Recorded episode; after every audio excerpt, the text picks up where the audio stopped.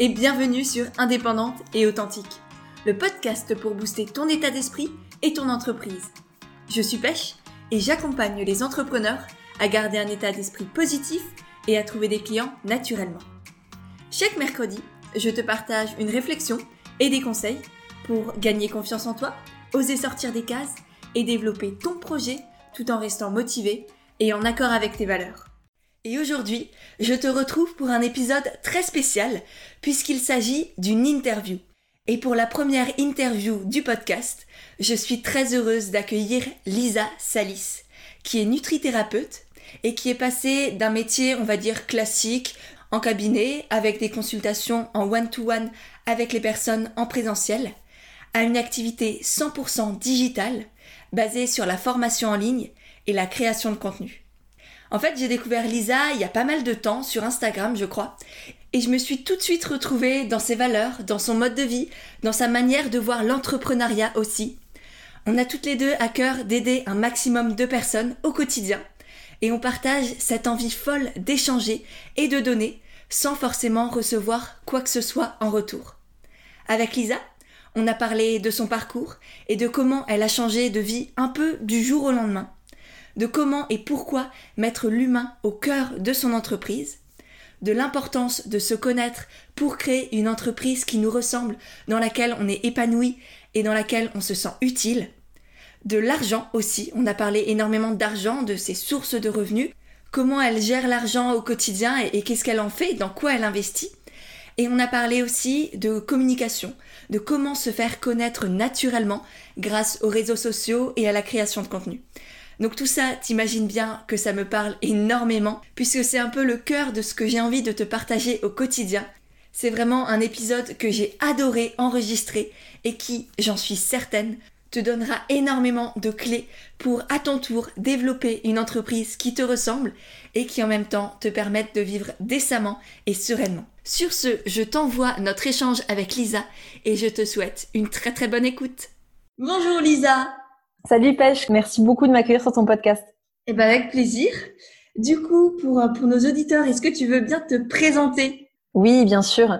Alors, je m'appelle Lisa, euh, je suis nutrithérapeute. Euh, on va dire que je suis pas une nutrithérapeute classique parce que j'ai exercé en cabinet pendant pendant plusieurs années, notamment à Genève et Lausanne. Et euh, j'ai fait le constat en fait en cabinet que bah, beaucoup des personnes qui me consultaient n'avaient aucune base de nutrition santé parce que je suis formée à la fois en nutrition et en naturopathie. Et c'est vrai qu'aujourd'hui, on voit encore un petit peu ces, méthodes-là comme euh, de l'allopathie verte, ou ce que j'appelle souvent de la bobologie, c'est-à-dire qu'on va voir la personne avec déjà une maladie bien installée, ou un trouble, ou un symptôme bien installé. Et on dit, voilà, j'ai une solution naturelle, ou nutritionnelle, ou en remède naturel. Sauf que, à la base, euh, la naturopathie, la nutrithérapie, c'est surtout des méthodes qui permettent d'agir en prévention. Et le souci, c'est que ben, si on veut agir même sur un symptôme et avoir des résultats sur le moyen ou sur le long terme, l'alimentation, c'est le nerf de la guerre. Et je constatais que à la fois les personnes me consultaient souvent avec une pathologie bien installée, et en plus, elles n'avaient aucune base de nutrition. Donc, euh, moi, à un moment donné, j'ai eu un blocage. En fait, je me suis dit, je peux pas faire payer 100 euh, balles de l'heure parce que c'est un peu les prix qui se pratiquent en Suisse. Euh, une personne pour lui apprendre des choses que selon moi on devrait apprendre à la maternelle. Et j'ai décidé aujourd'hui d'axer tout mon travail sur la prévention santé. Ça a commencé avec un podcast euh, qui s'appelle Au mieux de ta forme, où j'essaie vraiment de partager un maximum euh, ben, tout ce que je sais sur la nutrition. Euh, puis il y a eu Instagram, puis ben ça a commencé un peu à grossir sur Instagram. Puis il y a eu un e-book avec des bases essentielles pour bien manger. Puis de là, j'ai eu beaucoup de gens qui m'ont écrit en disant non mais nous on veut vraiment aller plus loin. On n'a pas des milliers d'euros pour euh, faire une formation pro, mais on veut vraiment euh, être nos propres coachs en nutrition. Et c'est comme ça qu'est née ma formation IG, où aujourd'hui, bah, j'anime des formations en ligne euh, dans ce sens. Donc euh, voilà, j'ai eu un parcours, en tout cas j'ai aujourd'hui un métier qui, qui, qui n'est pas courant, on va dire, mais qui me passionne et dans lequel euh, je m'éclate. C'est hyper intéressant parce que du coup, tu as fait plein de formations différentes, c'est ça? Aussi, oui. Euh, si tu veux, en termes de formation, en fait, j'ai toujours été, on va dire que ça fait plus de dix ans que je suis vraiment passionnée par tout ce qui est médecine naturelle, tout ce qui est en lien avec la nutrition surtout. Euh, j'ai beaucoup appris d'abord pour moi, pour ma santé, pour mon mieux-être. Euh, j'ai eu des soucis de santé, rien de grave, mais j'ai eu des petits soucis de santé. Puis j'ai toujours été à cette recherche de un peu de santé parfaite, on va dire. Et puis j'ai eu aussi, j'ai fait beaucoup de sport, donc dans la dans la recherche aussi d'amélioration de mes performances sportives, j'ai j'ai fait beaucoup de tests en nutrition, donc j'ai beaucoup lu. Et puis jusqu'au jour où il y a un petit peu le, le jeton qui est tombé, on va dire, et je me suis dit mais c'est ça que je veux faire. Alors à l'époque, je connaissais pas le métier de nutrithérapeute, je connaissais le métier de naturopathe. Et euh, c'est vrai que pour le naturopathe, la nutrition est un pilier euh, énorme. Et donc je me suis dit, ok, je vais être naturopathe. Sauf que, étant française, euh, et en tout cas à l'époque, donc c'était il y a, il y a 5-6 ans, il n'y avait pas de technique manuelle obligatoire dans les formations de naturopathe en France. Et pour moi, c'était un problème parce que je me voyais pas être assise derrière un bureau à, à conseiller des plantes aux gens, on va dire. Enfin, c'était l'image que je me faisais un peu du métier. Et euh, j'avais envie d'avoir une technique manuelle. Donc j'ai commencé à me former en Ayurveda et j'ai appris les massages ayurvédiques au Sri Lanka. Euh, donc ça a été un premier pied à l'étrier, on va dire un premier diplôme en tout cas dans, dans cette branche. Et puis suite à ça, bah là j'ai enchaîné parce que euh, je me suis installée à Genève, j'ai fait une école suisse parce que pour moi elles étaient beaucoup plus quali. Et euh, j'ai commencé donc avec euh, tout d'abord euh, des cours en kinésiologie, donc on va vraiment travailler sur l'aspect énergétique, émotionnel, puis une formation donc de médecine académique qui est un petit peu le tronc commun pour les nutrithérapeutes et la naturopathe en Suisse. Et j'enchaînais donc avec euh, la nutrithérapie et euh, énormément de modules de naturopathie qui font que tout ce qui est aroma, phyto, euh, oligo-éléments, etc., bah, c'est devenu des choses que, que j'utilise au quotidien. D'accord. Et du coup, tu parlais, tu disais qu'au début, tu connaissais que la naturopathie. C'est mon cas, enfin, c'était mon cas aussi. Du coup, est-ce que tu peux expliquer un peu quelle est la différence entre la naturopathie et la nutrithérapie? Oui, bien sûr.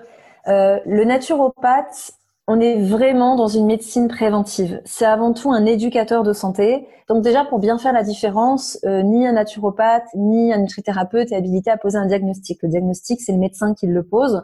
Donc, il est fort probable aussi que quand on consulte euh, un naturopathe, il nous, le, le, naturopathe demande s'il y a un diagnostic qui a été posé de manière claire avec un médecin parce que des fois les gens viennent nous voir en disant je suis intolérant à tel aliment ou alors euh, j'ai une rectocolite hémorragique ou j'ai ceci.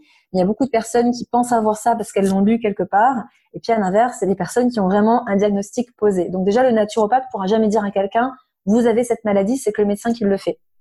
Le naturopathe, il va vraiment euh, essayer de comprendre l'histoire de la personne, euh, essayer de comprendre quel est son profil, quelle est sa constitution, euh, quelles sont ses habitudes alimentaires. Donc pour éviter les termes techniques, c'est tout simplement de comprendre en fait quelles sont ses habitudes de vie, ses habitudes alimentaires, euh, l'activité sportive qu'il va avoir, peut-être la, la, potentielle charge en toxines ou toxiques qu'il peut avoir dans le corps, pour un peu faire son bilan. C'est ce qu'on appelle le bilan de vitalité aussi. Il y a aussi des, des aspects morphologiques qui nous permettent de, de voir un peu la, la vitalité de la personne.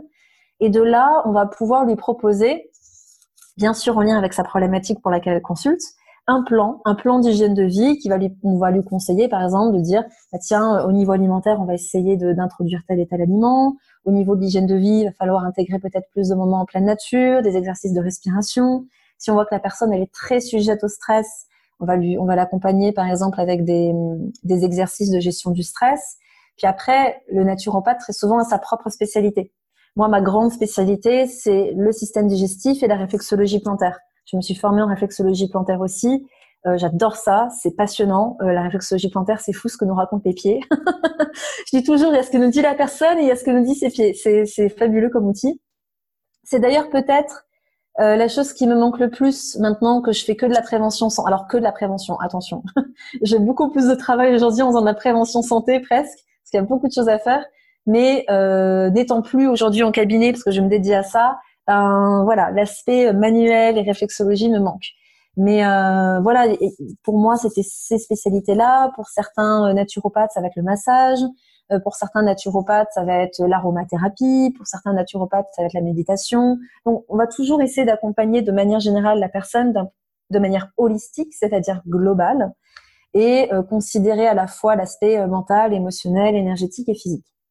Le nutrithérapeute, alors, ça va dépendre du nutrithérapeute. La plupart des nutrithérapeutes que j'ai croisés sont plus, on va dire, des médecins nutritionnistes qui euh, veulent s'éloigner un petit peu de l'aspect euh, purement scientifique et veulent aussi avoir euh, une action plus préventive et donc accompagner la personne avec une meilleure alimentation. Il y a aussi beaucoup de nutrithérapeutes qui sont un peu comme moi, plus de la branche naturo, mais c'est juste que leur spécialité c'est la nutrition, tu vois.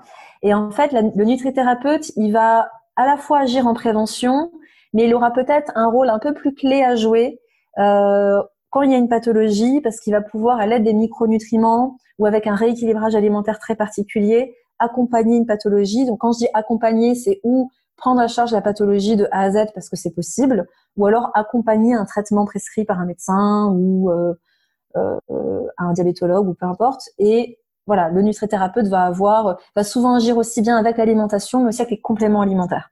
Ok, d'accord. Et toi, du coup, tu as toujours su que tu voulais accompagner les personnes dans tout ce qui est nutrition santé? Ou euh, c'est quoi ton parcours avant, avant le Sri Lanka, avant la réflexologie, avant Qu'est-ce qui t'est arrivé avant tout ça? Euh, écoute, il y a eu beaucoup de choses. Euh, il y a eu beaucoup, beaucoup de choses. J'ai eu plusieurs déclics en étant ado. Euh, je vais te passer tous les détails, mais en gros, j'ai eu des petits couacs de santé où on m'a fait plein d'analyses. On n'a jamais trouvé le pourquoi du comment. Et en fait, j'ai réalisé suite à mes symptômes que c'était une période de ma vie où je faisais énormément de sport, où je travaillais énormément parce que j'étais étudiante et je travaillais dans la restauration le soir. Euh, donc je, courais tous les matins parce que j'adorais courir, donc je courais tous les matins un bon trois quarts d'heure. J'ai enchaîné avec les cours. Le soir, j'allais bosser dans la restauration. Ça, c'était ça euh, quatre jours par semaine. Plus ce week-end, je bossais dans la restauration. Bon bref, j'étais euh, j'étais un peu pleine d'énergie. Voilà, ça c'est toujours le cas. Mais cette tendance à brûler la chandelle par les deux bouts. Euh, pour ceux qui connaissent l'Ayurveda et qui m'écoutent, je suis un bon pita euh, dans toute sa splendeur. pour euh, voilà les, les doshas, donc les pita c'est ça, hein, c'est brûle la chandelle par les deux bouts.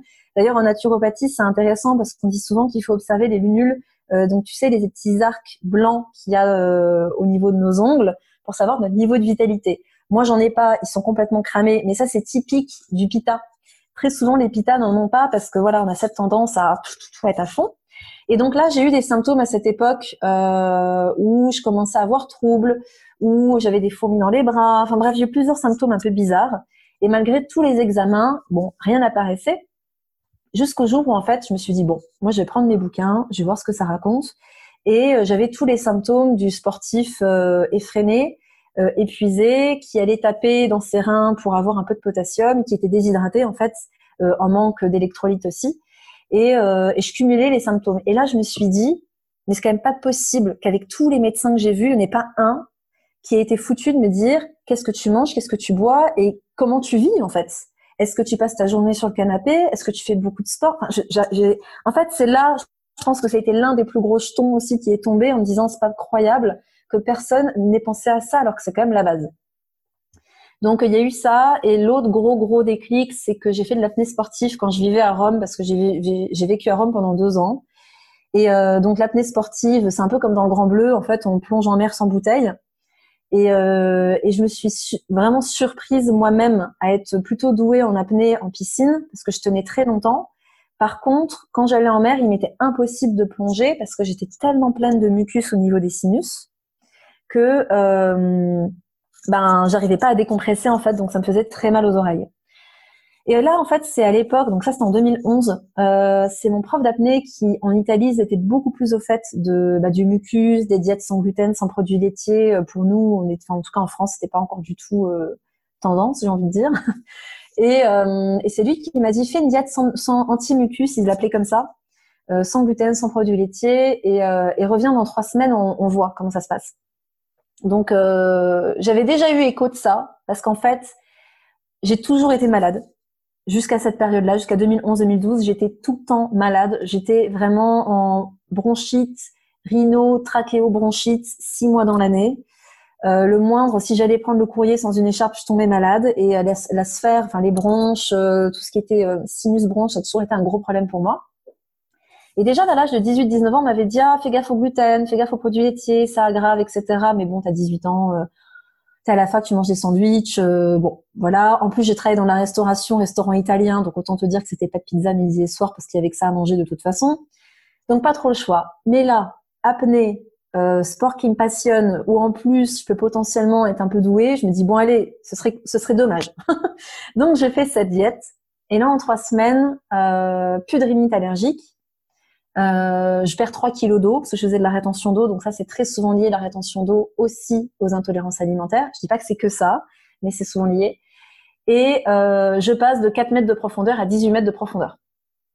Donc là, gros euh, gros jeton qui tombe encore.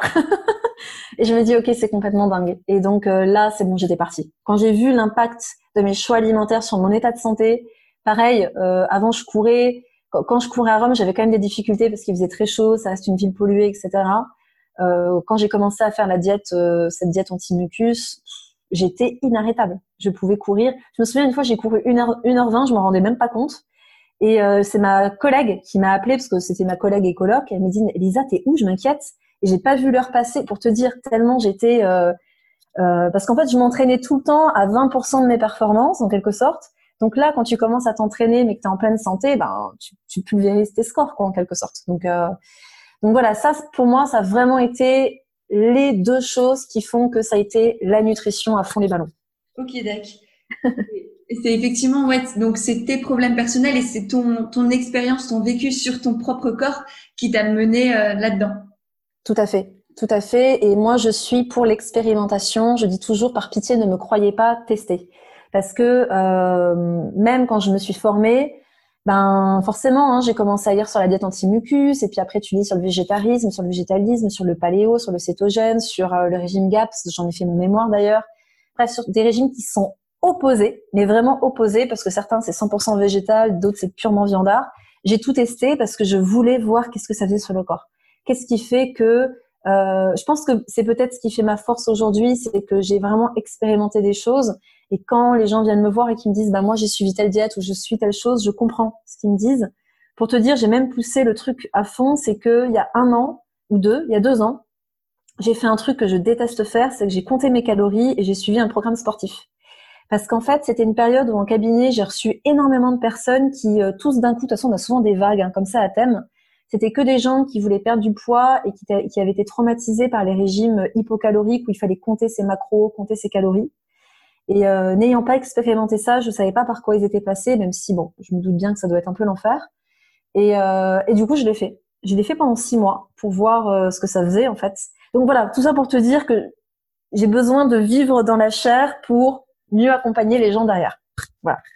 Génial. Et du coup, l'entrepreneuriat, c'est venu comment? Parce que tu peux être nutritionniste euh, en cabinet, enfin avec d'autres collègues, même en hôpital, euh, ailleurs. Donc pourquoi l'entrepreneuriat? Enfin, c'est venu d'où? Alors, je dirais que la première chose qui m'est venue, c'est cette frustration. C'est-à-dire que, en fait, j'ai eu la chance énorme à 31 ans de me dire ça y est, ça y est, j'ai mon rêve qui est réalisé, je suis diplômée, j'ai mon cabinet, j'avais, je travaillais aussi, donc j'avais un cabinet aussi à Lausanne dans une pharmacie. J'animais des ateliers. Euh, je travaillais pour un énorme centre commercial suisse qui s'appelle Manor. J'étais consultante pour eux. Donc euh, c'était un peu le Graal en fait, tu vois. C'était euh, tout, puis tout m'est tombé dessus très rapidement. Donc donc génial. Donc je me dis ok top. Mais j'avais une partie de moi qui n'était pas épanouie parce que parce que je, je comment dire, j'avais l'impression que je pouvais aider que l'élite en quelque sorte. Euh, la personne qui avait les moyens de se payer une consultation, la personne qui avait déjà conscience qu'il y avait des choses à faire en santé euh, naturelle, en nutrition, bah, elle, venait me voir. Mais tous les autres qui sont pas formés à tout ça, euh, que je voyais tous les jours mettre des choses dans leur caddie qui sont mauvaises pour leur santé et qui les tuent à petit feu, parce qu'aujourd'hui on sait, hein, 90% des diabètes de type 2, c'est alimentation, hygiène de vie. 80% des maladies cardiovasculaires, c'est alimentation, hygiène de vie. 40 à 70% des cancers, idem. Et c'est pas moi qui le dis, c'est l'OMS. Donc, à un moment donné, il faut juste qu'on arrête euh, de nous vendre des choses qui nous tuent à petit feu et qu'on éduque avant tout les enfants, mais aussi, ben, ben du coup, les adultes qui n'ont pas été éduqués à ça. Et, euh, et tu vois, quand je le dis, et j'ai beau le répéter, à chaque fois que je le dis, j'ai des frissons partout. Parce que je sais que c'est ce pourquoi je suis là. Et je sais que qu'en fait, quand j'étais en cabinet, je me suis dit, ok, c'est cool, j'ai mon petit confort, euh, j'ai mon argent, j'ai, euh, je vis de ma passion, je peux faire des formations qui, qui sont top, mais je, il y, a trop de gens qui, en quelque sorte, j'avais cette sensation qu'il y avait trop de gens qui étaient laissés pour compte. Et, euh, et, et le deuxième déclic, en fait, donc il y a eu cette frustration. Le deuxième déclic, ça a été, ça a été mon chéri, qui lui était déjà dans les. Alors moi, j'étais anti Instagram, mais lui, il était influenceur voyage. Enfin, il est, tu me diras, il est en reconversion, mais bon, il est très présent sur les réseaux. Et il me disait, mais tu devrais partager plus, tu pourrais aider du monde, etc. Donc ça fait un petit peu son chemin. Puis c'est surtout que moi je le disais souvent, moi j'ai envie de démocratiser l'accès à la nutrition et à la santé. J'ai envie de rendre ça plus accessible parce que c'est plus possible. Et en fait, un jour, il m'a dit, tu as quand même conscience que tu vas beaucoup plus démocratiser en partageant du contenu qui sera accessible à des milliers de personnes en même temps, plutôt qu'à faire du one-to-one dans ton cabinet. Et là, je me suis dit, il a pas tort. Donc, je me suis dit, ben, je vais sortir de ma zone de confort parce que c'était vraiment pas confortable pour moi de m'exposer sur les réseaux, mais alors vraiment pas. Et, euh, et pourtant, les gens me disent, ah, mais t'es à l'aise à l'oral? Non, je vous assure, les enfants, euh, c'était dur. Ça a été très dur. Euh, les premiers, au début, justement, je connaissais pas les podcasts. Je connaissais que les vidéos YouTube, donc je me, me filmais, faire, etc. C'était très difficile pour moi. Mais bon, le, ma mission était plus forte. Mon pourquoi était plus fort. On entend souvent ça hein, dans l'entrepreneuriat, avoir un bon pourquoi. Et, euh, et cette mission qui me donne des frissons m'a boosté. Et je me suis dit, c'est pas pour moi que je le fais, c'est pour les gens. Donc, euh, bah de là, ça m'a débloqué en fait. Et, euh, et puis j'ai découvert les podcasts et je me suis dit, c'est génial le podcast, comme ça, je pas besoin de me filmer, c'est plus simple à monter. J'ai eu Instagram et puis papa, papa, papa, et puis voilà, puis c'est parti en fait. C'est parti. Ouais, mais je suis d'accord, l'idée du pourquoi, mais c'est tellement important d'avoir un pourquoi. Enfin, et même tu peux en avoir plusieurs. Moi, je suis partisane de dire qu'on a un pourquoi interne qui nous comble nous et qu'on nos besoins personnels et un pourquoi externe qui est l'impact qu'on veut avoir sur le monde et sur les autres. Et c'est hyper important effectivement de le connaître parce que c'est ça quand, quand tu plus la motivation, quand t'as pas envie de te lever le matin, tu repenses à ça. Et comme tu le dis, bah tu as les frissons qui reviennent et tu te dis, tu sautes du lit parce que non, je peux pas laisser, euh, je peux pas euh, faire la larve dans mon lit alors que je pourrais aider euh, des centaines voire des milliers de personnes. Exactement, exactement, c'est tout à fait ça. Et justement c'est hyper intéressant ce que tu dis parce que dans ce parcours d'entrepreneuriat, c'est un travail sur soi, un hein, entrepreneuriat avant tout, parce qu'en fait, on est tout le temps en train de sortir de notre zone de confort, on est tout le temps dans des situations pas confortables. Euh, moi, c'est ça aussi qui a été dur, parce que, en fait, j'ai eu ce moment où j'avais tout, et je me suis dit, ok, je vais me lancer sur les réseaux. Mais pour me lancer sur les réseaux, j'ai tout quitté. J'ai tout quitté parce qu'en fait, pour payer ce que j'avais à payer en Suisse, j'étais obligée de bosser euh, à 120%. J'avais le cabinet, je faisais des formations, j'étais consultante, mais il y avait tout à payer. En fait, il y avait deux cabinets à payer, il y avait les loyers, etc. Donc, on est obligé. Et à partir du moment où on est à 50%, on peut plus en fait euh, vivre euh, décemment, mis à part si on est avec quelqu'un de très riche, ce qui n'était pas le cas. En plus, j'étais célibataire à ce moment-là. Donc, euh, t'es, t'es... Là, je me suis dit, ok, ça peut plus durer, il faut que j'arrête. Euh, donc, ça a été huit mois, huit mois que ça fasse euh, son petit chemin dans ma tête. Et au bout de huit mois, j'ai dit, OK, je redémarre à zéro. Et là, il s'est passé un an de quasiment bénévolat, parce que du coup, j'ai fait que des consultations à distance. Mais euh, les consultations à distance, j'en fais parce qu'on me demande et, euh, et, les gens peuvent être très insistants et je les comprends en fait. Je les comprends. Attention, quand je dis ça, c'est pas du tout, euh, ils sont lourds, pas du tout. Mais je comprends qu'ils peuvent être vraiment mal avec leur pathologie et ils ont envie d'être suivis, etc. Donc j'accepte. Mais à la fois, il y a un rapport très particulier qui se met dans la consultation à distance parce que du coup, tu es chez les gens, tu vois, tu es chez eux, souvent tu as une mère allaitante, etc. Donc il y a un rapport très intime qui se met en place et c'est magnifique le rapport qui se crée avec la personne qui nous consulte. Mais on va beaucoup plus loin dans une consultation en présentiel, ne serait-ce encore une fois, comme je te disais, avec la réflexologie, bon bah tu vas beaucoup plus loin. Donc euh, c'est pour ça aussi que je limite un peu les consultes parce que j'ai pas forcément envie d'aller que vers ça. Mais du coup, tu te retrouves donc à euh, c'est bon, tu as ton cabinet, tu as tout ce qu'il faut, à tout d'un coup plus rien, tu es toute seule chez toi avec ton ordinateur, tu plus de salaire, tu sais que ta mission, elle est là, tu sais que tu peux pas faire autrement parce que sinon tu vas le regretter toute ta vie, mais c'est un an où euh, clairement, bah, pour moi, ça a été très dur. Parce que euh, moi qui voyais, euh, je sais pas, 25 personnes par jour, non pas en, personnes qui me consultaient, parce que moi je suis pour les consultations d'une heure et demie, deux heures, mais euh, voilà, avec les consultings, ben, tes collègues ou les personnes qui partagent ton cabinet et autres, bah, forcément, tu vois du monde. Bah, là, tu te retrouves toute seule chez toi, ton ordi, moi qui détestais travailler sur l'ordinateur, euh, te apprendre des choses que tu connais pas, te mettre sur les réseaux que tu veux pas. vraiment dur, dur. Et donc, j'ai fait un, j'ai pris un coaching en ligne euh, pour bah, bosser sur moi, en fait. Et dans l'un de ces coachings en ligne, il y avait un exercice sur les valeurs. Et ça, j'ai adoré cet exercice parce que j'ai beaucoup de valeurs qui sont ressorties. Et la première valeur, parce que souvent quand on entend valeur, c'est euh, ah bah alors moi c'est la solidarité, la générosité et puis euh, la liberté. Ok génial, t'en fais quoi en fait? Enfin globalement c'est c'est pas très concret. Là en fait cet exercice il permet vraiment de définir tes propres valeurs. Et chez moi en faisant tout cet exercice, ce qui est vraiment ressorti c'est me nourrir le mieux possible sur tous les plans. C'est-à-dire que nourrir mon corps pour qu'il soit en parfaite santé, mais aussi me nourrir de relations qui me font du bien, me nourrir d'un point de vue énergétique, d'un point de vue spirituel. Euh, mes lectures, d'ailleurs, mes deux plus gros budgets, c'est mes livres et ma nourriture, tu vois. Euh, c'est une valeur très haute chez moi, hyper importante. Et en fait, bah, ça rejoint ce que tu disais euh, quand tu quand tu disais, bah voilà, c'est intéressant de connaître son pourquoi à soi et le pourquoi qui sert le monde. Bah moi, c'est tout à fait ça. J'ai mon pourquoi à moi, c'est me nourrir sur tous les plans. Et euh, le pourquoi qui sert le monde, ben, c'est démocratiser l'accès à la nutrition et la santé. Ouais, mais je suis tout à fait d'accord. Et là, tu parles de valeurs, c'est juste mon dada, si je peux dire. c'est hyper intéressant parce que les, les, valeurs que tu as citées, qui effectivement sont très belles, la bienveillance, la solidarité, etc. Mais pour moi, c'est un peu les valeurs qui sont socialement acceptées. Tu vois, un peu comme en entretien d'embauche, on dit c'est quoi ton défaut? Ah mais je suis perfectionniste.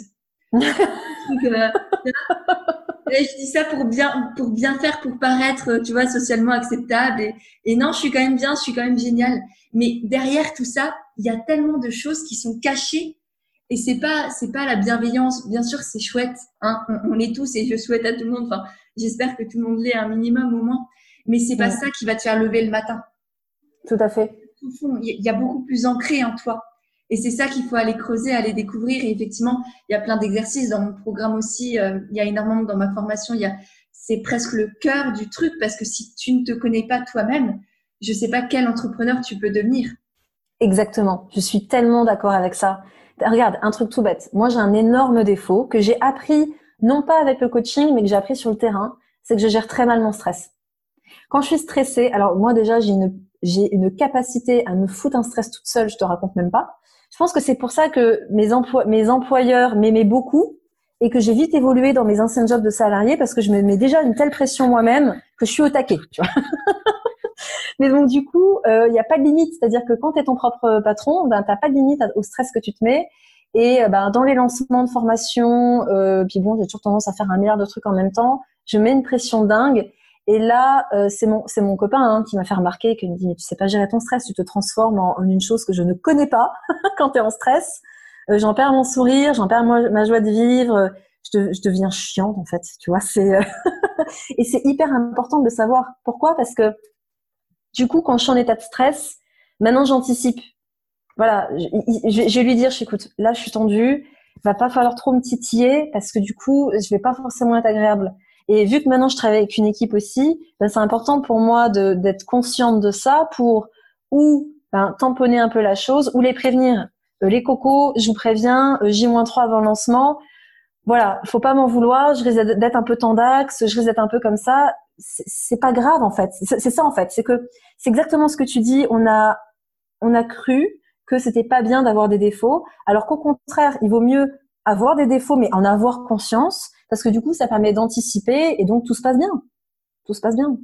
Clairement, et tu pointes un, un, truc, c'est faire ces défauts, une fois que tu les connais, tu peux, comme tu dis, les anticiper et les, les utiliser, quoi, ou les minimiser.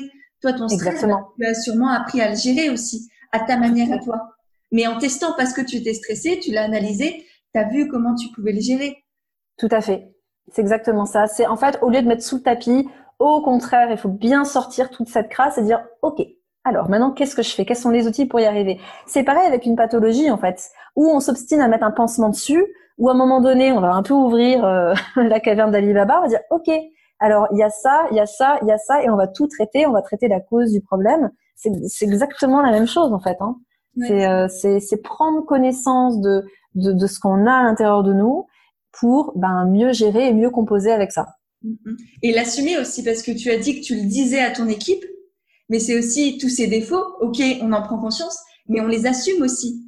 Parce que les autres, sinon, ils, ils, auraient été dans l'incompréhension, dans le jugement, dans, dans, dans Bien sûr.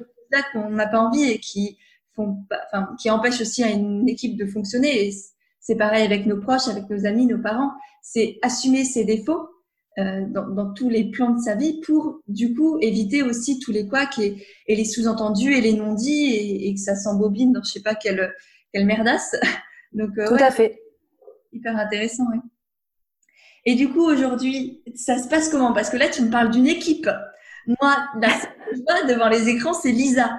Donc, comment c'est un peu ton, ton business model aujourd'hui? Qu'est-ce que c'est quoi tes différentes sources de revenus? Comment tu t'organises? Alors, euh, bah écoute, il y a plein de choses. Ça a été très très vite en fait. Euh, comment ça s'est passé? Au début, en fait, j'avais pas vraiment de business model. C'est-à-dire que, comme je te disais, j'étais un peu dans euh, je veux démocratiser et je dois je dois partager, partager, partager. Donc au début, ça a été je fais mon podcast, euh, je partage sur les réseaux, euh, j'ai créé des lives tous les lundis pour répondre aux questions des gens en fait, j'ai vraiment toujours axé mon travail sur euh, donner le maximum d'informations.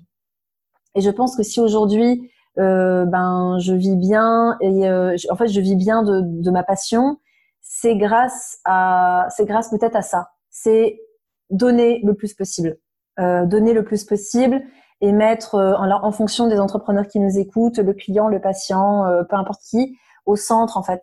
Parce que l'erreur que je vois, et encore pas plus tard qu'hier, j'ai parlé avec des personnes euh, avec qui ça s'est pas bien passé au niveau du travail, euh, parce que selon moi, ils sont pas du tout centrés sur leurs clients et sur l'écoute, ils sont centrés sur le résultat et rien d'autre. Or moi, je fonctionne complètement à l'envers en fait. Je fonctionne sur l'écoute, l'écoute, l'écoute, l'écoute, euh, donner, donner, donner, et en fait, euh, j'ai, enfin, je l'ai fait spontanément et tant mieux parce que je trouve que c'est ce qui marche le mieux. Ouais. Donc il y a eu donc ça a, été, ça, ça, a eu un effet boule de neige, si tu veux. Euh, naïvement, j'ai pas fait de business model. J'ai fait mes podcasts, j'ai eu des consultations, j'ai eu de plus en plus de demandes de consultations. Puis de là, je me suis dit bon, c'est quand même dommage. Il y a beaucoup de choses que je répète beaucoup et que et qu'on pourrait synthétiser dans un e-book et surtout qui pourrait être moins cher pour les gens. Il y avait toujours, il y a toujours eu cette notion de rendre plus accessible. Donc du coup, bah, j'ai fait un e-book à 27 euros où je dis euh, l'essentiel de ce que je dis dans les premières consultations parce que ça reprend toutes les bases. Euh, suite à ça, bah, encore une fois, en échangeant beaucoup avec ma communauté, avec mes lecteurs, bah, il y a eu ce côté. Euh... En, fait, c'est les gens qui m'ont dit quoi faire. J'ai eu tellement de gens qui m'ont dit, écoute Lisa, voilà, euh, je veux faire une formation de naturo, une formation de nutrition, mais c'est cher, euh, tu peux pas faire un truc. Euh. Bon bah, hop, du coup, je me suis dit, tiens, je vais faire une académie. Ce qui s'est passé, c'est qu'en fait, il y a un an, c'est marrant, ça me revient maintenant que qu'on en parle. Il y a plus d'un an, c'était en, en janvier 2019, j'ai fait un questionnaire sur Instagram parce que je prévoyais de faire un e-book justement.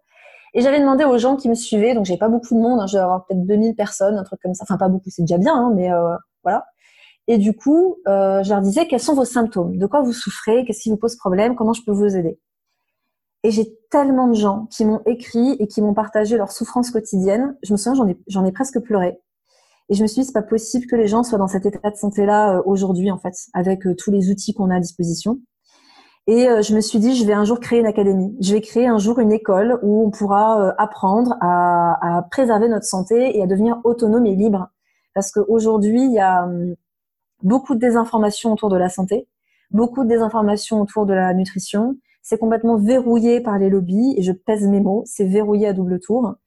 Et, euh, et dès que toi, tu arrives avec toutes les belles intentions du monde, euh, si on peut te mettre des bâtons dans les roues parce que tu donnes trop de bonnes infos aux gens sur leur santé, voilà, on te, met des bâtons dans les roues clairement. Donc, euh, donc du coup, cette académie, bah, du coup, elle a mis un an à voir le jour, mais elle est, elle a, il y a eu le, premier cours qui est sorti au mois de mars, donc euh, c'est ma formation IG1 pour devenir du coup son propre coach en nutrition. Et forcément, quand tu commences à avoir un podcast, un e-book, bien sûr, je me suis formée en ligne parce qu'au début, ben, tu veux vendre un produit en ligne, comment tu le mets en page, puis tu veux mettre un produit en ligne, comment, quelle, quelle plateforme tu utilises, comment tu récupères l'argent des gens. Enfin bref, c'est tout un pataquès. Donc je me suis formée. Et euh, à partir du moment où j'ai lancé l'académie, bah là je me suis dit il faut que je commence à déléguer. Donc là où j'ai eu énormément de chance, c'est que mon copain étant déjà un petit peu dans ce dans cette activité-là, il avait déjà une graphiste qui travaillait avec lui. Donc aujourd'hui, c'est euh, elle travaille avec moi aussi et c'est elle qui fait euh, ma petite Fanny si tu m'écoutes. Euh, je t'envoie tout mon respect parce que vraiment, elle, euh, elle, travaille d'arrache-pied et elle fait tous les supports de cours de mes formations et elle fait du super boulot. Donc, euh, mais c'est vrai que c'est pas facile de trouver des gens avec qui s'entourer. Mais il faut prendre le temps en fait de trouver les gens qui nous correspondent parce qu'après, le but c'est que ça dure le plus longtemps possible. Donc, tu vois, ça s'est fait progressivement. Il y a eu les books, il y a eu une graphiste, et puis en fait, après, au fur et à mesure, vu que lui comme moi, on est dans un on, travaille avec, on est 100% dans le digital. On s'est entouré d'une équipe. Donc euh, ça a commencé par Alex, donc euh, mon copain, où lui donc il a pris sa graphiste, il a pris euh, une personne qui s'occupait plus de tout ce qui était SEO, référencement, parce que lui, il a un blog avec des articles, etc. Puis une personne qui est plus spécialisée en tout ce qui est technique. Et puis donc aujourd'hui, ben, c'est cette équipe qui travaille avec nous. Et on, essaye, ou en tout cas depuis là, le mois de décembre, de se faire des points tous les six mois. Quand je dis se faire des points, c'est qu'on se réunit quelque part dans le monde pour bosser ensemble dans la même maison et du coup euh, avoir quelque chose de beaucoup plus interactif en fait. Et puis surtout lier des liens, enfin nouer des liens plus forts parce que c'est vrai que euh, même si on se fait des points, bah, ma réunion juste avant ce podcast c'était avec eux justement. On se fait des points hebdo, mais euh, il est aussi, je pense, important bah, de se voir physiquement et de pouvoir faire des brainstorms en live, etc. Donc, donc voilà, ça a été très progressif et en même temps très naturel en fait. Mm. C'est, mais je comprends tout à fait. Et c'est un peu, alors moi je suis pas à ton niveau encore, on va dire, enfin même s'il n'y a pas de niveau, euh, mais c'est effectivement ce que j'entends là dans tout ce que tu dis, c'est que tu as remis l'humain au centre de tout. T'as pas mis tout le business au centre de tout, t'as pas mis l'argent ou, ou, la notoriété ou que sais-je. Ah ouais, t'as remis ouais, l'humain, t'as mis l'essentiel. Bien sûr, mais bien sûr. mais, mais en fait, bien sûr, c'est pas logique pour tout le monde. Enfin, c'est pas ce que j'ai l'impression. Oui, tu sais, en fait, je pense que ça dépend de nos valeurs. Encore une fois, hein, ça revient à ça. Je pense que pour certaines personnes, leur première valeur haute, ça va être euh, euh, d'être riche sur tous les plans, tu vois. Peut-être que pour eux, ça va être l'aspect et pécunier et matériel et euh, riche peut-être par rapport à leur vie sociale ou leur notoriété. Et si c'est ce qui les remplit de joie euh, et de gratitude, bah tant mieux en fait. Euh, moi aujourd'hui, euh, l'argent est pour moi un outil. C'est-à-dire que je me suis toujours ruinée, mais je dis bien ruinée, euh, en formation et en, et en livre. Tu vois, j'ai passé ma vie à découvert. D'ailleurs, mon banquier, si tu m'écoutes, euh, il a toujours été extrêmement patient avec moi parce que j'ai, je me suis toujours ruinée en formation. J'avais à peine fini, je commençais à peine à revoir, euh, avoir un petit confort matériel que hop, je réinvestissais dans une formation. Donc c'est à la fois ma force et ma faiblesse, mais j'ai pas peur d'investir. En fait, pour moi aujourd'hui, c'est clairement une force. Je n'ai jamais eu peur d'investir 500 balles, euh, 1000 balles, euh, je vous parle même pas des prix des formations au, en Suisse. C'est euh, c'est vraiment, euh, enfin, je j'ai un crédit que je paye encore aujourd'hui, quoi.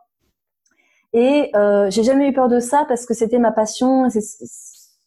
Voilà, encore une fois, c'est ce qui fait ma force aujourd'hui. J'en serais pas là si j'avais pas fait tout ça.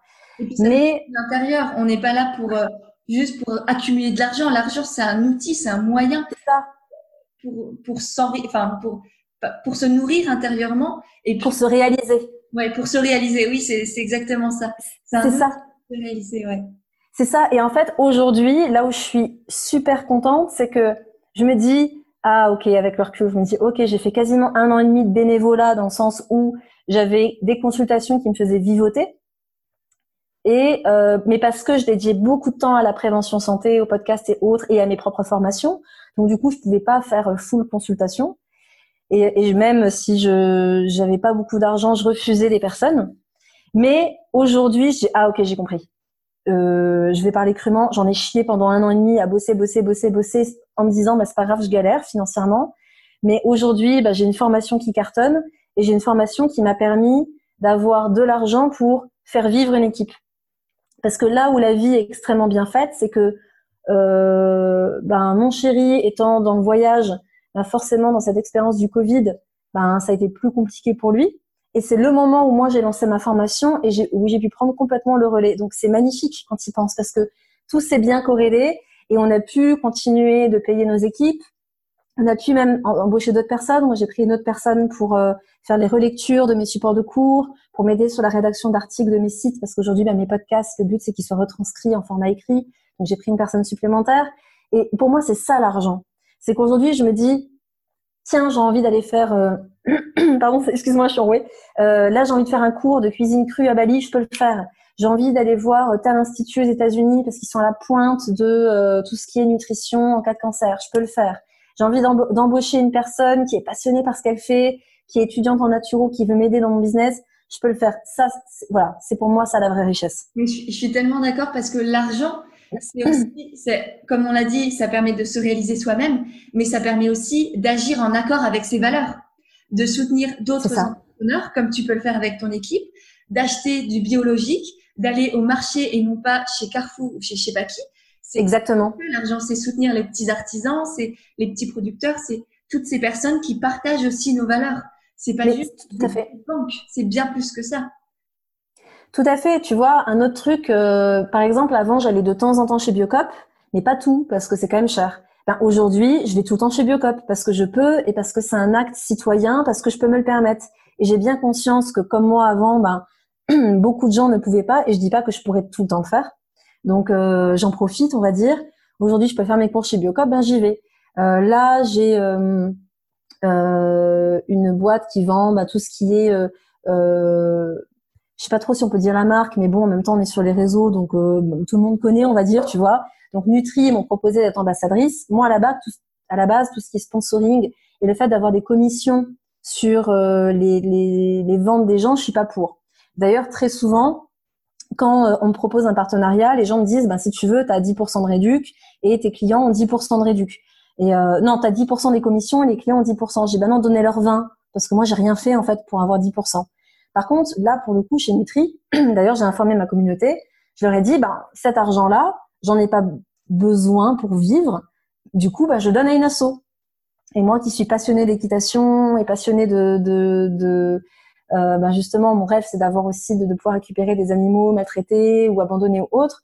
Ben, je le donne à une asso. Et c'est ça, en fait, la, la richesse. Enfin, je, je, trouve que, et je pense, en voyant mon entourage, que euh, quand le, le but est commun, et non pas purement égoïste, les choses viennent à nous sans même demander en fait. Euh, il faut être généreux et droit derrière, euh, ça revient. Hein, c'est la fameuse loi d'attraction euh, euh, qu'on connaît tous, c'est la fameuse loi du secret. bah voilà, en fait, je, je confirme, c'est ça qui marche. Et comme tu disais tout à l'heure, tu l'as hyper bien répété et je cesse de le répéter aussi, c'est donner, donner, donner et, et, on recevra en retour. Bien sûr, ouais, tout à fait. Que ce soit sur Instagram, euh, arrêtez de, de, vouloir juste des likes, mais donner aussi des likes. Enfin, c'est une connerie, hein. là, c'est pas peut-être pas le, la bonne, le bon exemple, mais au moins tout le monde comprend. C'est vraiment fait. De, de, vouloir recevoir sans même euh, vouloir donner un, un centime, quoi. Et effectivement, mais c'est une très belle, très très belle idée, ouais. Effectivement. Et du coup, si on revient juste un peu à ton business model, à comment tu gagnes euh, ton argent quand même du coup, parce que mhm. euh, comme on l'a dit, c'est important et c'est c'est pas malsain. Du coup, on a IG. Oui. ton programme IG. On a les e-books et du coup, tu parlais aussi de consultation. Donc, tu as trois. Tout à fait. Oui, tout à fait. En fait, j'ai euh, je réfléchis si j'ai d'autres choses. J'ai eu un petit moment donné un sponsor pour mon podcast. Donc ça, pour les personnes qui ont des podcasts, c'est des bons leviers aussi. Parce qu'en fait, le podcast, on est vraiment, on est souvent sur une niche. On a des spectateurs qui sont très très à l'écoute. C'est pas quelqu'un qui écoute la radio comme ça bêtement. Il veut vraiment écouter ton podcast. Donc ils sont très euh, réceptifs. Et euh, si on croit, alors encore une fois, il faut croire en produit. Enfin, faire du sponsoring juste pour se faire de la thune, je pense pas que ce soit efficace. Euh, moi, à un moment donné, j'ai accepté un sponsoring de Régénérescence parce que j'étais consommatrice de leurs produits, parce que j'avais beaucoup échangé par mail avec euh, avec eux et qu'il y avait un très bon feeling. Donc encore une fois, il y avait l'humain, tu vois, qui a beaucoup compté. De toute façon, c'est vrai que moi, je marche beaucoup comme ça. Quelque part. voilà. Et du coup, euh, bah voilà, bon feeling. Et puis c'est venu spontanément. Il m'a dit, écoute, on aimerait bien t'aider. Et en fait, ils ont été euh, adorables parce qu'ils m'ont dit, écoute, si tu veux, on peut euh, euh, tu peux donner un code promo à tes clients. Nous, en échange, on peut t'envoyer du monde en consultation. Et je lui disais non, non, non, non, j'ai déjà trop de monde en ce moment, je veux limiter. Donc du coup, euh, il n'y avait pas trop de choses qui marchaient. Puis un jour, je lui ai dit, bah, écoute, si ça vous dit, euh, vu que j'aime bien vos produits, on peut, faire du sponsoring sur mon podcast. Ça, ça peut être cool. Et euh, en effet, on a fait un sponsoring de trois mois. Et ça, c'est un bon levier pour les personnes qui ont des podcasts. Donc il faut y penser. mais voilà, ça a été que trois mois. Sinon, en effet, comme tu dis, j'ai consultation, e-book. Euh, il y a des petits produits qui se rajoutent. Aujourd'hui, j'ai des recettes que je vends séparément aussi. Euh, il y a euh, un mémoire, en fait, le mémoire que j'ai rédigé en 2016 durant mon programme de formation. Donc, j'en ai fait un petit résumé parce que sinon, ce serait chiant à mourir. Mais du coup, vu que j'ai pas mal de thérapeutes et de pros qui me suivent, j'ai fait un petit résumé de 40 pages de, de ce mémoire. Et donc voilà, pareil, je vais mettre un petit prix sur mon site. Donc ça fait différents revenus passifs, plus la formation. Alors, oui, la formation, en quelque sorte, c'est un, revenu passif, mais aujourd'hui, on va dire que 50% de mon temps est dédié à la formation. Que ce soit par rapport aux modules que je, que je relis, que je retravaille, aux modules à venir que je prépare, euh, aux bonus que j'offre aux gens. Donc là, je prépare des vidéos questions-réponses. Donc, je suis tout le temps en train de bosser dessus. Donc, au final, pour moi, c'est plus, euh, c'est pas encore un revenu passif, on va dire. Voilà. Et puis même peut-être sûrement au message. Enfin, moi, quand je vois le nombre de messages que je reçois au quotidien que ce soit de personnes lambda ou de personnes qui ont pris ma formation, mais je pense que j'y passe plusieurs heures par jour à répondre ah, oui, oui. Donc, ça aussi, mine de rien, c'est un vrai travail. Ah oui, oui, oui. Non, mais t'as pas idée. En fait, je, euh, en fait, je pense que tout entrepreneur, euh, en fait, il y a un moment donné, tu poses des pions et tout d'un coup, pam, t'as tout d'un coup. Et moi, en fait, le tout d'un coup, il est arrivé en mars. C'est-à-dire qu'il y a eu euh, EG1. Je m'attendais pas du tout à avoir autant de monde. Moi, je pensais avoir 50 personnes, j'en ai eu 650. Donc, autant te dire que j'ai, j'ai pas compris ce qui s'est passé. Et euh, d'ailleurs, je me souviens, j'avais fait une promo pour les 100 premiers inscrits. Et en fait, euh, la promo est partie en deux minutes. C'est-à-dire que j'avais dit, ben, demain, toute la, pour les 100 premiers, vous aurez, euh, donc ça va durer toute la journée a priori, les 100 premiers inscrits auront une promo de fou. Ben, la promo est partie en deux minutes. Donc en fait, on a prolongé parce qu'on s'est dit, bah tant pis, on va faire plus de 100 parce que sinon on va devoir enlever la promo. Donc du coup, ben il y a eu en même temps la création de société, puis en même temps, ben, du coup tu embauches des gens, puis euh, tu as de plus en plus de monde sur les réseaux, tu as plein de questions, puis donc en fait, tu es très vite dépassé en fait par tout ça et c'est pour ça que tu plus le choix de déléguer. Donc euh, c'est clair.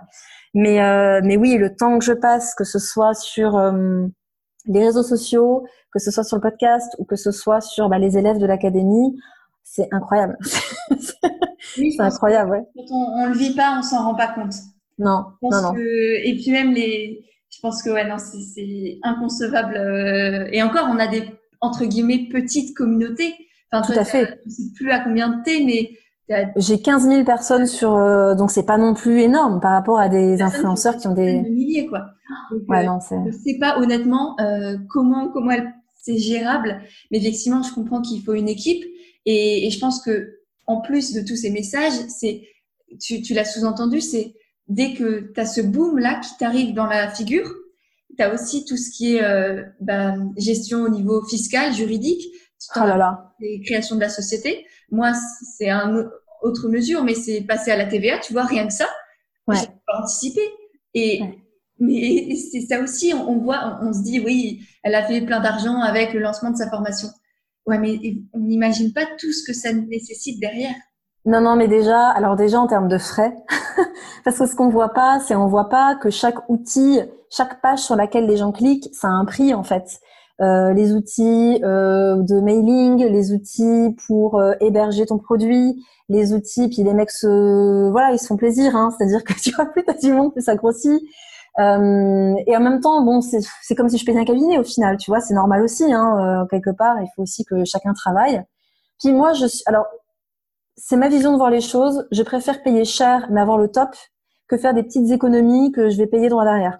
J'ai toujours pris, ça c'est vraiment un conseil que je peux donner aux entrepreneurs qui nous écoutent, n'ayez pas peur de mettre le prix parce que vous allez gagner du temps. Et aujourd'hui, je, je remercie la Lisa d'il y a un an d'avoir pris des bons outils parce que si j'avais eu des bugs en me disant oh je vais avoir 10, 20, 30 personnes et que j'en j'en avais 600, bah, les plateformes elles sautent et du coup, tu es obligé de tout refaire. Non, non, laisse tomber le, cauchemar. Quoi.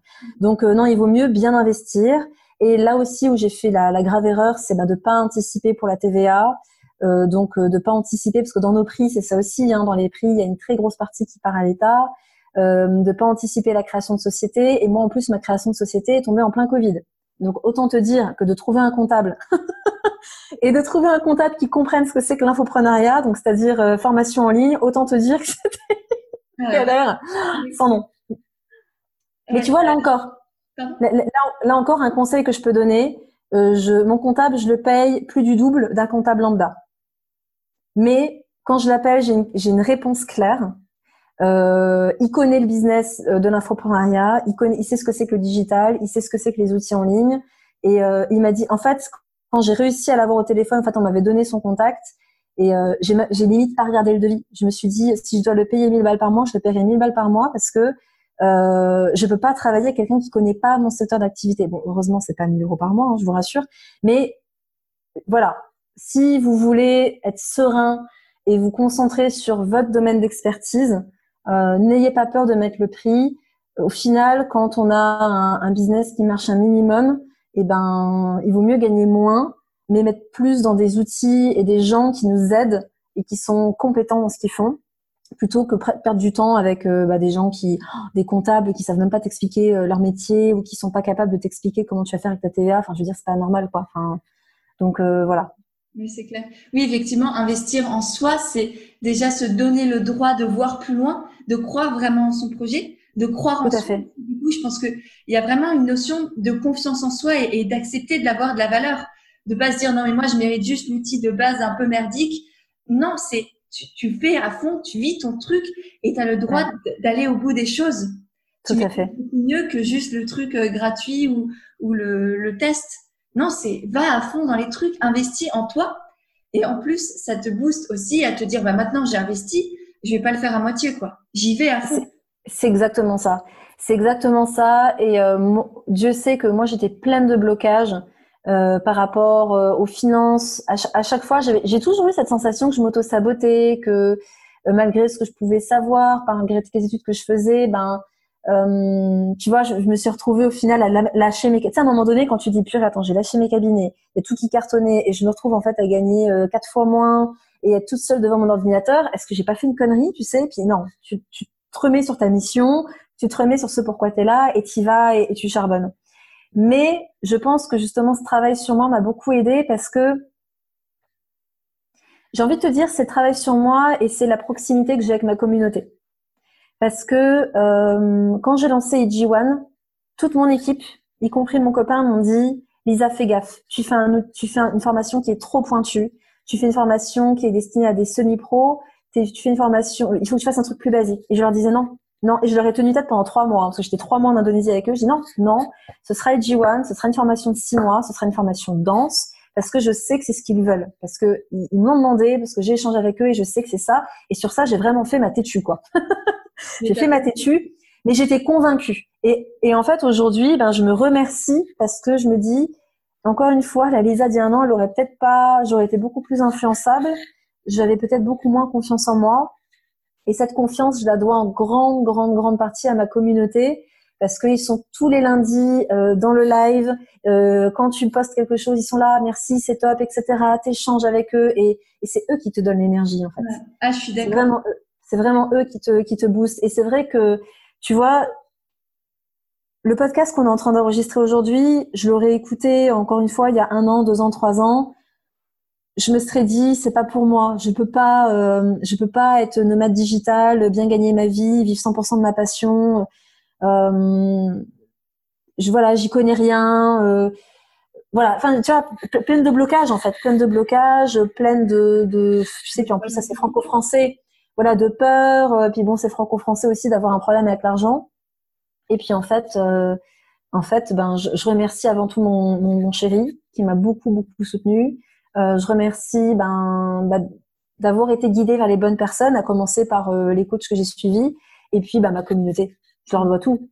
Je leur dois tout. Et ouais, ouais, clairement, clairement. Là, je suis d'accord, c'est hyper important d'en prendre soin de cette communauté. Enfin, moi, je sais que j'écoute des, des personnes euh, qui ont une, ou des coachs business ou je sais pas qui qui disent non mais euh, t'as pas besoin de répondre à tout le monde ou tu mets un petit cœur ça suffit. Moi j'arrive pas. Et même euh, c'est personnel et même si je voulais je ne pourrais pas parce que je trouve ça presque irrespectueux parce que mm. mine de rien sans eux je sais pas ce que je ferais aujourd'hui.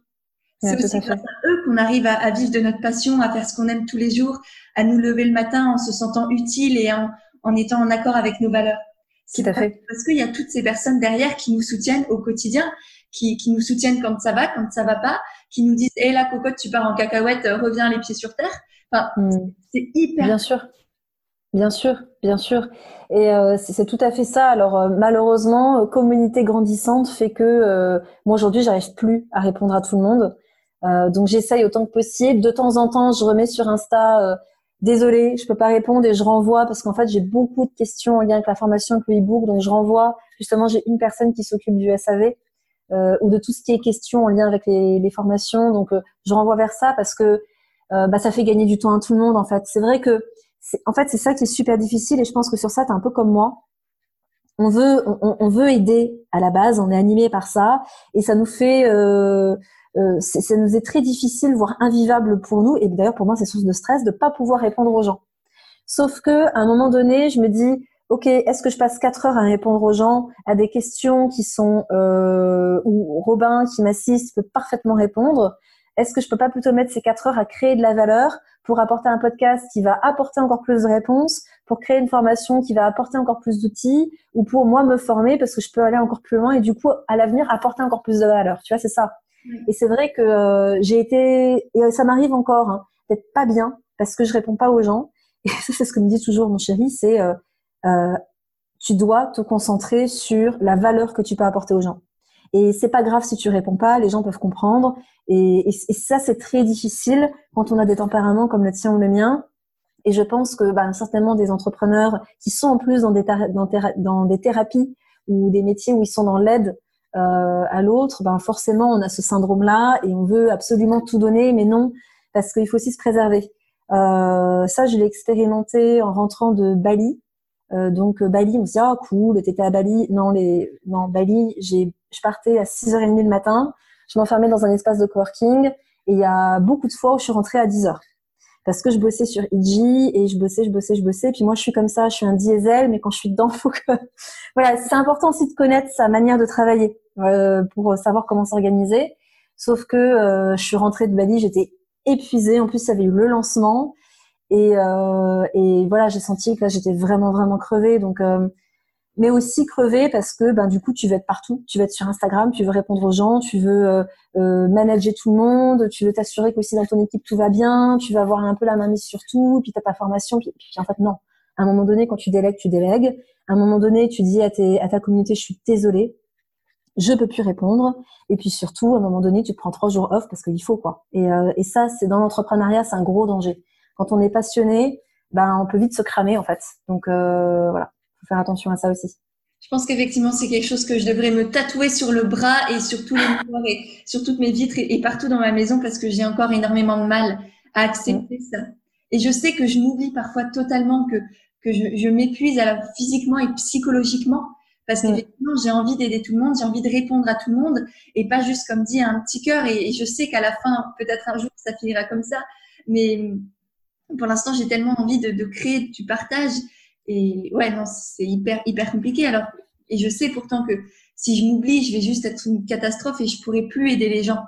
C'est ça. Si on s'oublie soi-même, et ben, on, s'empêche aussi d'aider les autres. Donc, c'est l'image du, tu, tu, la connais sûrement, le, le, masque dans les avions, le masque pour respirer quand il arrive quelque chose dans les avions, bah, tu le fais toi-même avant de le mettre à ton enfant ou, ou, à la personne à côté de toi, parce que si toi-même tu ne respires plus, tu pourras aider personne. Exactement. Tu risques même plus d'être un boulet pour les autres. Donc, euh, tu, tu, vois, ouais, c'est tout à fait ça en fait. C'est tout à fait ça. Et maintenant, par exemple, je marche beaucoup aux alarmes. C'est-à-dire que je me dis, ok, je suis sur Insta, je vais répondre aux gens, je me mets une heure. Et pour beaucoup, une heure, c'est quoi une heure? Non, mais une heure, c'est rien.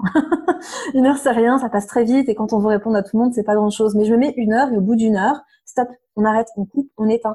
Faut pas oublier aussi que euh, nos téléphones, c'est une bombe électromagnétique euh, qui épuise également notre système nerveux. Euh, ça va puiser dans nos réserves de magnésium, ça nous rend plus sensibles au stress parce que moins de magnésium aussi. Donc il y a, aussi un effet boomerang à être trop, trop, trop sur les réseaux. Euh, et il faut, il faut trouver ce juste milieu. Et même moi encore aujourd'hui, j'ai du mal. Hein. Il y a des jours où je retombe. Et Alex et moi, on cède. Des fois, je vois qu'il prend son téléphone pour regarder un truc. Puis tout d'un coup, je le vois un peu scroller ou répondre. Je fais Alex, tombe pas dedans pose ton téléphone, reviens là. Ah oui, t'as raison. et on se dit mutuellement parce que ça va trop vite. Le nombre de fois où je vais aller sur Insta pour chercher une info euh, parce que j'ai mis un, je sais pas, j'ai fait gagner un e-book, j'ai besoin du mail de la personne et en fait j'ai répondu à 45 messages et j'ai juste pas pris le mail, tu vois. Enfin, donc euh, ouais, faut faut une sacrée discipline. Ouais, oui, je suis d'accord. Pareil, c'est tu tu tu tu y vas pour un message et en fait tu commences à scroller. Au bout de deux minutes, tu dis attends, j'étais venu faire quoi là ouais. Tout à fait. je pense tous les jours, ça m'arrive. C'est. Euh, mais on est tous, hein, tous ceux avec qui je parle, c'est on est tous ça. Hein. Tous, incroyable. Et en parlant d'Instagram, comment tu gères ta communication? Comment tu te fais connaître, on va dire? Comment tu parles de tes produits? On a parlé d'IG tout à l'heure. C'était quoi? Est-ce que tu as réfléchi à la manière dont tu l'as lancé? Parce que tu as dit, enfin, 650 personnes, t'as dit? 650, ouais. Ouais, mais c'est, enfin, c'est énorme. Donc, c'est énorme, ouais. ta, ta communication au quotidien déjà? Est-ce que tu as un petit... Euh, ou est-ce que tu fais vraiment feeling? Ou même tes posts? Est-ce que tu as un rythme dans tes posts? Alors, depuis peu, j'ai un rythme dans mes posts, c'est-à-dire que euh, moi, la première, je vais pas remonter forcément un feed. Euh, alors, et je trouve ça dommage parce que j'essaye toujours. En fait, quand je mets un post, c'est très rare que je mette juste un post en mode euh, mon sentiment de la journée. C'est super rare. Mais j'essaie toujours de faire un post en me disant quelle est la valeur que j'apporte aux gens. Tu vois, moi, je, déteste les posts où tu, vas sur le compte de la personne, tu cliques, tu ouvres la photo et puis il y, a, euh, une pauvre phrase, euh, une citation que tu as vue 45 000 fois. Bon, chacun son style. Moi, je veux vraiment faire le maximum pour apporter de la valeur aux gens que ça leur serve. Ce qui est dommage, je trouve, c'est que les posts Instagram ont une durée de vie de peut-être trois minutes, quoi.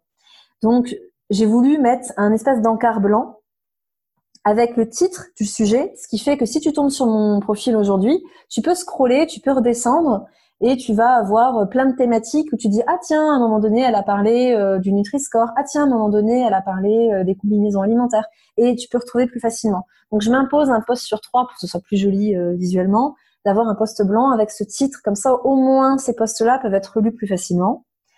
après au niveau des lancements par rapport à, à ta demande, euh, ben ça a été très euh, naturel en fait. C'est-à-dire que le jour où j'ai pensé faire euh, une formation pour avoir toutes ces bases, tous ces piliers, ben, je l'ai dit à ma communauté. En fait, j'ai lancé un live le, au mois d'août 2019 où je fais un live tous les lundis où je réponds aux questions des gens. Et puis vu que ben il y a un rapport en fait qui se fait, tu vois souvent les mêmes noms qui viennent et puis il y a souvent 150 200 personnes qui sont sur le live. Donc, tu as ton petit groupe qui te suit tous les lundis. Et donc, je leur dis, ah bah tiens, je constate que euh, euh, vous êtes très souvent à poser des questions par rapport à ça. Mais ce que j'explique très souvent, c'est que au niveau santé, je le compare souvent à une maison. Je dis, ça sert à rien de vouloir régler euh, euh les poignées de porte et choisir les papiers peints si vos fondations, elles sont pourries. Et en nutrition, c'est pareil. Il faut absolument travailler sur les fondations. Et vu qu'il y a beaucoup, beaucoup, beaucoup de questions qui sont en lien avec tout ça, je vais créer une formation sur le sujet. Et puis là, tu as les gens qui te disent ah ouais, c'est cool, ce serait hyper intéressant, etc.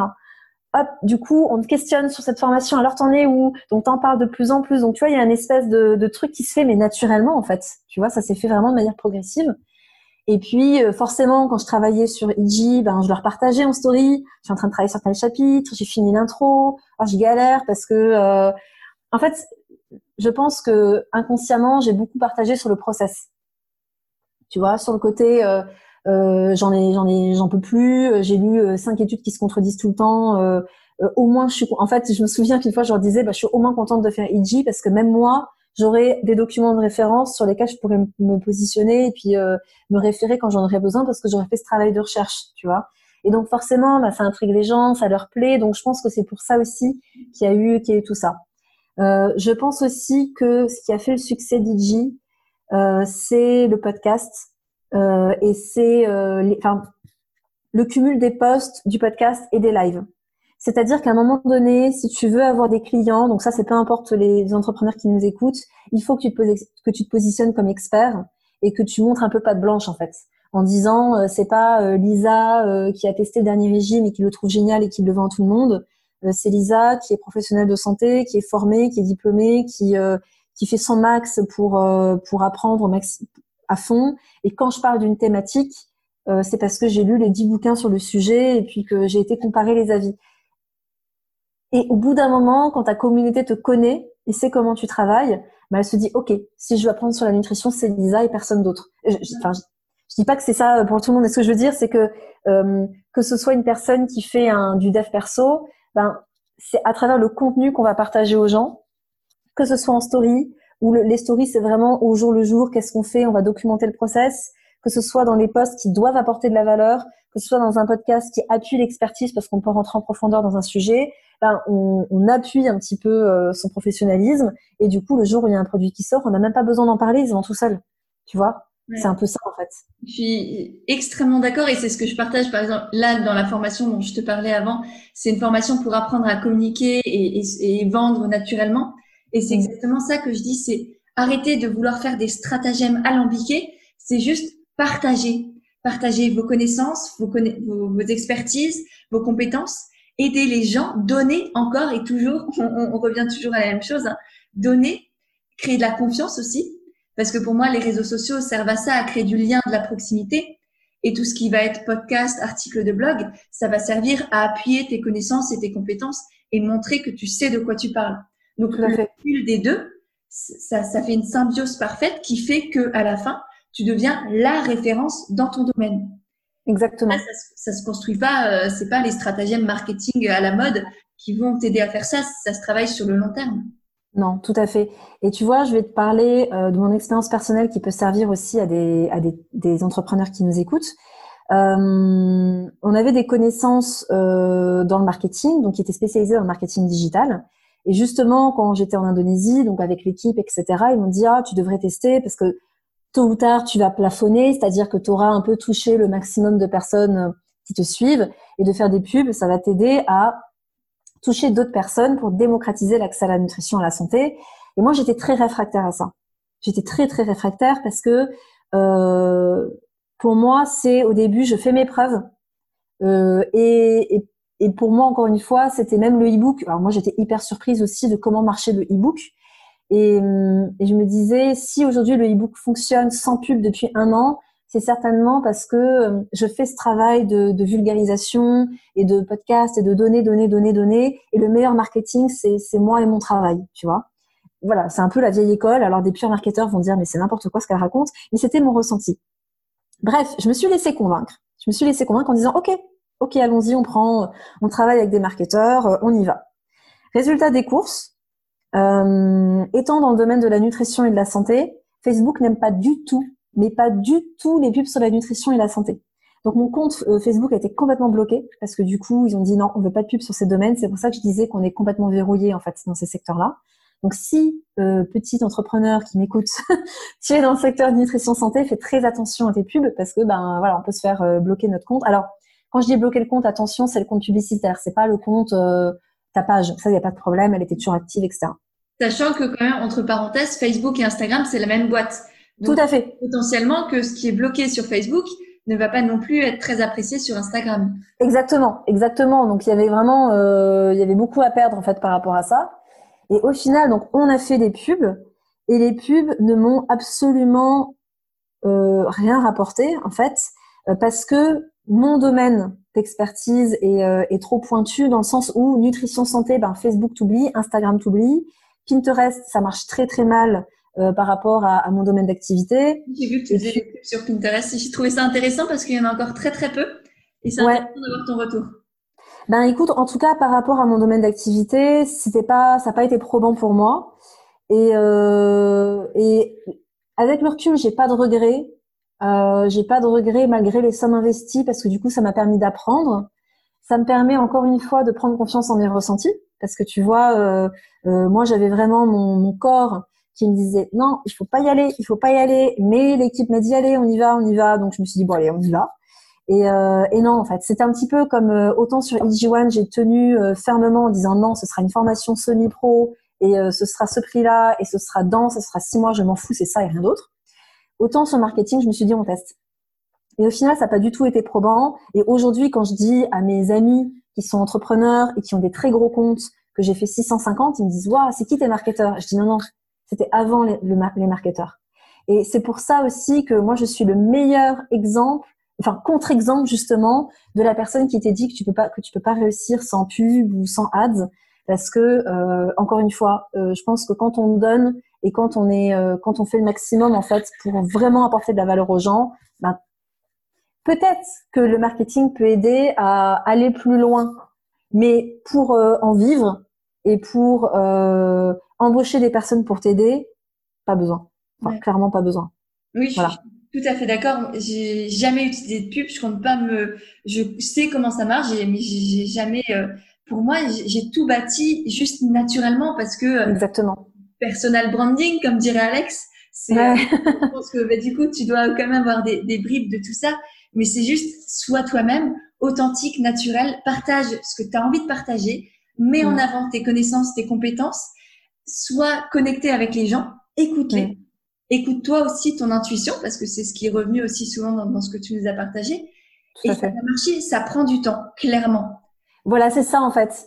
Je pense que c'est ça le gros problème aujourd'hui, c'est qu'aujourd'hui les gens veulent tout tout de suite. Eh ben non, ben non, parce que euh, ben voilà, ça m'a pris dix ans en fait de, savoir ce que je sais aujourd'hui, parce qu'il y a eu dix ans d'abord sur moi, puis cinq ans d'études, puis des formations continues, puis un an et demi presque de bénévolat à, expérimenter, à comprendre les outils, les outils marketing. Donc quand je dis marketing, c'est comment héberger ton produit, comment le diffuser, comment avoir un podcast, comment le diffuser, comment avoir voilà toutes ces plateformes, l'email marketing et tout un temps. Donc au début, tu, mets, tu patauges un peu là-dedans.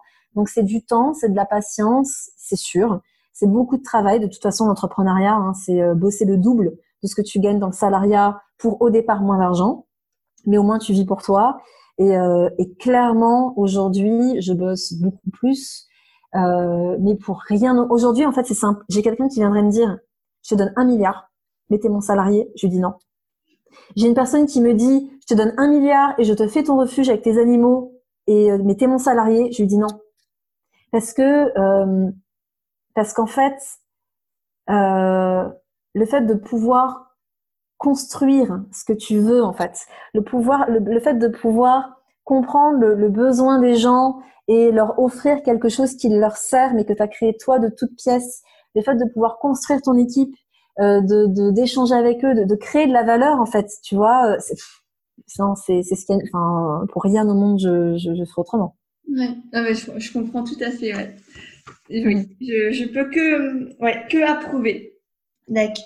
Pour finir, j'ai quelques petites questions assez rapides. Vas-y, vas-y. Tu as une routine quotidienne je rigole. je rigole parce que euh, j'ai été une psycho des routines. Ouais. Euh, encore il y a un an, alors c'était vraiment, euh, je me, alors il y a des choses que je garde quand même.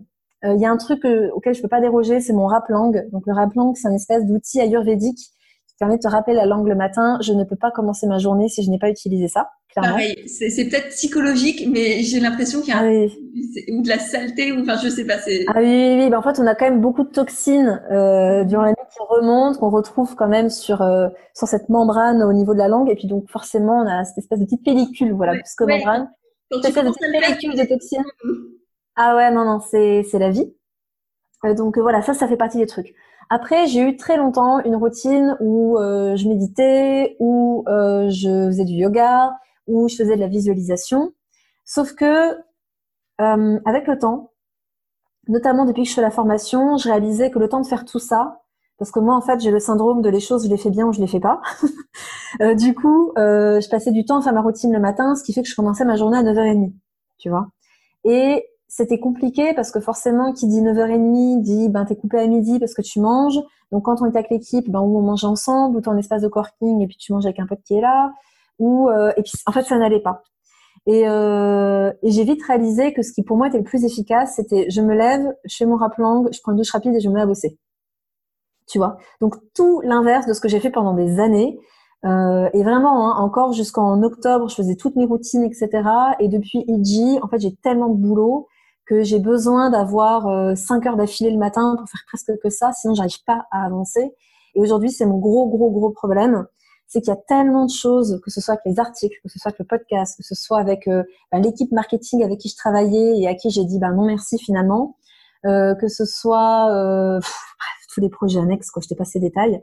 Ben, en fait, des fois, tu te retournes, tu dis ah il est 17h30, j'ai même pas encore ouvert, euh, c'est encore la page blanche, j'ai même pas encore avancé sur mon chapitre. Donc euh, pour moi, ce qui marche le mieux, c'est en fait euh, d'être au feeling, dans le sens où il y a des jours où j'ai besoin d'émerger tranquillement. Euh, il y a des jours où je sens que j'ai vraiment besoin de faire du sport, donc je vais me faire une séance de yoga ou je vais aller courir. il y a des jours où j'ai envie de me mettre tout de suite au boulot parce que je sens que si je ne me mets pas tout de suite, je vais pas m'y mettre de la journée. Et, et j'essaie de m'écouter beaucoup plus en fait. Voilà, j'essaie de m'écouter beaucoup plus. Donc Du coup, il n'y a, a, pas de secret en fait. Je suis désolée. Oui, c'est s'écouter. Non, mais c'est génial. Enfin, c'est peut-être ça le secret justement. C'est ouais. de s'écouter et de changer peut-être au jour le jour, peut-être d'une période de sa vie à l'autre. Ça te correspondait sûrement à un moment, cette routine, et puis plus maintenant, et c'est ok. Il y a, y a, un truc quand même où ça va pas être une routine du genre je me lève à 7 heures je fais ci, à 7 heures je fais ça. Par contre, il y a quelque chose où quand je sens que je suis un peu down, ça, ça dépend beaucoup de nos cycles, hein, nous les femmes. On a ça par contre, je suis très vigilante à mes étapes du cycle parce que je sais que ma capacité de production est très différente en fonction des jours euh, et, des, phases. Et, euh, et en l'occurrence, quand je sens que je suis un petit peu down, je m'oblige à faire mes exercices de visualisation parce que, euh, bah encore une fois, je visualise ma mission, je visualise pourquoi je fais les choses. Encore une fois, démocratiser l'accès à la nutrition et à la santé. Je me dis toujours que en, fait, mon but, c'est que les gens soient en bonne santé pour réaliser ce pourquoi ils sont là. Et si moi aujourd'hui j'ai vraiment la sensation d'avoir trouvé ma mission et je suis à fond dans ce que je fais, je pense que si tout le monde trouve sa mission et à fond dans ce qu'il fait, mais aussi parce qu'il est en santé, parce que quand tu es crevé en mauvaise santé, tu peux pas, euh, ben le monde sera meilleur, tu vois. Donc euh, c'est ça que je visualise et ça m'aide beaucoup parce qu'encore une fois, je me mets ça avec une super musique dans les oreilles, j'ai les frissons et du coup, je sais que je vais être beaucoup plus performante dans mon travail et ça me ça me rebooste. Donc ça, c'est un petit truc quand même que j'ai sous le coude euh, pour euh, être plus productive. Ouais, mais je comprends totalement. Super. Et tu parlais du sport euh, rapidement. T'en fais tous les jours? T'en fais. C'est important pour toi? Enfin, est-ce que c'est intégré pour toi dans ta routine d'entrepreneur? Enfin, est-ce que pour un entrepreneur, c'est important de de continuer à bouger, quel qu'il soit d'ailleurs, toi le Ouais, je, je, pense. Je pense que c'est hyper important. Alors là, je suis pas une bonne élève parce qu'en fait, euh, encore une fois, j'ai toujours été extrêmement sportive. Et jusque euh, début février 2020, j'ai fait tout le temps, tout le temps du sport, on va dire euh, 5 à 6 fois par semaine. Euh, voilà, je suis une grande fan de sport, en particulier le yoga, en particulier la course à pied. Euh, quand j'étais à Bali, il y avait une super salle de sport où je faisais beaucoup de cours de TRX parce que c'est top. Tu avais les meilleurs profs de yoga là-bas. Donc moi j'aime bien le yoga intense. Tu sais le yoga où tu as des courbatures et tu transpires. Donc euh, un, bon Ashtanga ou compagnie. Voilà, ou même du power yoga, euh, comme on peut voir aussi aujourd'hui, des trucs bien intenses. Donc ça j'aime bien. Euh, c'est hyper intéressant pour gérer son stress. Mais euh, en février, il y a eu le pré-lancement de ma formation. Et à partir du moment, en fait, depuis février, je suis dans un espèce de rouleau compresseur où il y a eu et le lancement d'IG, plus tous les à côté, plus la reprise des consultations, parce que pendant trois mois, quand j'étais en Indonésie, j'ai pas pris les consultations et je suis très très sollicitée pour les consultations. Du coup, euh, aujourd'hui, en fait, j'ai beaucoup de mal à euh, faire ma routine sport. C'est-à-dire que je me fais une to-do list quand même dans la journée en me disant je dois faire ça, ça, ça, ça, ça, et aller à 5h30 chez mon sport. Et sincèrement, hein, euh, 4 fois sur 5, je vois 5h30, je dis purée, mais j'ai encore tellement de taf. donc du coup, donc du coup, euh, j'ai là, depuis février, j'ai vraiment du mal et c'est la première fois que ça m'arrive parce que voilà, j'ai toujours été très très sportive.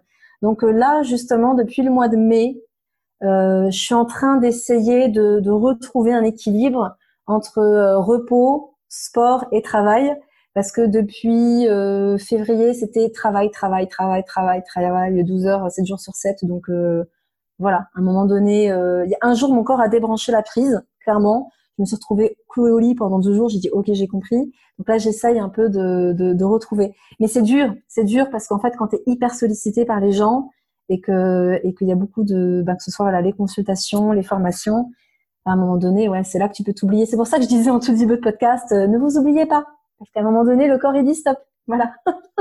ouais, non, c'est clair, c'est clair. Mm. Super. Et pour finir, une dernière question du coup, c'est quoi pour toi être authentique? Ah, c'est une bonne question ça. C'est dire ce qui nous vient en fait. Euh, être authentique pour moi, c'est euh, dire la vérité. Mais euh, c'est-à-dire, en fait, il y a plein de choses qui me viennent. C'est dire sa vérité sans dire que c'est la vérité euh, avoir le courage de le dire, parce que tu vois, dans des domaines comme la nutrition, on peut avoir des avis, hein, ou même dans la dans la santé, on peut avoir des avis très tranchés. Et être authentique, c'est euh, être capable de partager son avis euh, sans forcément avoir peur de, parce qu'on sait très bien que 95% va nous va nous jeter la pierre, tu vois. Moi, par exemple, j'ai beaucoup beaucoup, tu vois, je travaille avec Alexandra qui s'occupe ben, de, de rédiger certains de mes articles. Et elle me disait aujourd'hui, oh, ce serait cool que tu fasses un podcast sur les, vaccins. Et je lui disais, ouais, mais vaccins, terrain très très glissant, parce que euh, y a une énorme propagande sur les vaccins aujourd'hui. Et euh, justement, je devais interviewer un monsieur qui a écrit un super, un super livre sur les vaccins qui malheureusement est décédé, donc euh, j'ai pas pu forcément l'interviewer. Et, euh, et comme je disais, quand je traite d'une thématique, j'ai besoin d'avoir lu tout ce qu'il y a sur le sujet pour vraiment en parler. ce qui n'est pas le cas parce que justement, j'ai tellement de travail en ce moment que j'ai mis ça un petit peu de côté. Par contre, là où j'ai un avis très clair sur les vaccins, c'est que pour moi, on ne devrait pas vacciner un enfant avant l'âge de 3 ans.